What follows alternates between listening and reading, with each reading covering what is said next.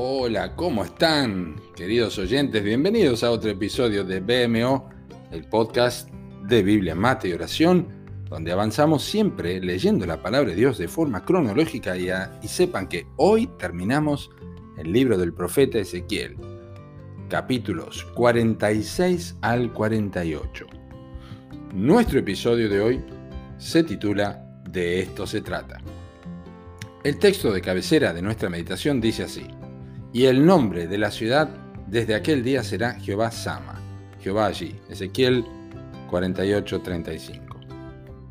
Si leíste todo el libro de Ezequiel, espero que sí, aunque estás quizás allí en, el tiempo usándolo para terminar, pero si avanzaste en la lectura cronológica, entonces vas a apreciar el contraste entre el final y el principio y el final del libro de Ezequiel. En el primer capítulo, el profeta contempló la visión de la gloria de Dios que paulatinamente fue desapareciendo de la ciudad de Jerusalén para abandonarla finalmente en el capítulo 10 y no regresar sino hasta su restauración en el milenio, como se expresa en el capítulo 43.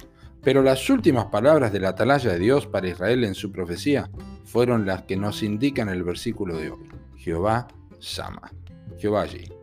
No hay otra cosa de mayor valor en todo el libro de Ezequiel, la gloria de Dios por medio de su presencia. Cuando el apóstol Juan, por ejemplo, introdujo a Cristo en su evangelio, lo hizo con estas palabras, y aquel verbo fue hecho carne y habitó entre nosotros. Y vimos su gloria, gloria como del unigénito del Padre, lleno de gracia y de verdad, dice capítulo 1 de Juan, versículo 14. Es decir, la gloria de Cristo era su presencia con ellos. Y en el Apocalipsis, el mismo apóstol Juan escribió, y oí una voz, una gran voz del cielo, que decía, He aquí el tabernáculo de Dios con los hombres, y Él morará con ellos, y ellos serán su pueblo, y Dios mismo estará con ellos como su Dios, dice Apocalipsis 21.3. Una de las mayores promesas del Antiguo Testamento es, no temas porque yo estoy contigo, Isaías 41.10. Y la última que dejó el Señor en el Nuevo Testamento es, He aquí yo estoy con vosotros todos los días hasta el fin del mundo, Mateo 28, 20.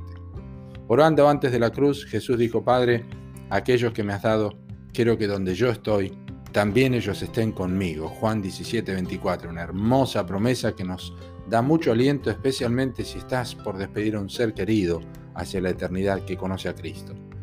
No es ninguna sorpresa entonces que si así también como lo estamos leyendo, finaliza Ezequiel, su visión del futuro glorioso de su pueblo, Jehová allí, porque no hay maravilla más grande que el hecho de saber que Dios está con nosotros.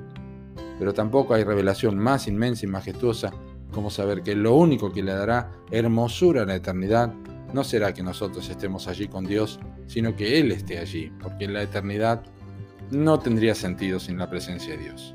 Pues dice Apocalipsis 22.3, y el trono de Dios y del Cordero estarán en ella, y sus siervos le servirán y verán su rostro. Qué preciosa y bendita verdad. Aprende ahora que de esto se trata la hermosura del cielo. Cristo estará allí y si Él no está, el cielo no tiene ningún valor. Que Dios te bendiga.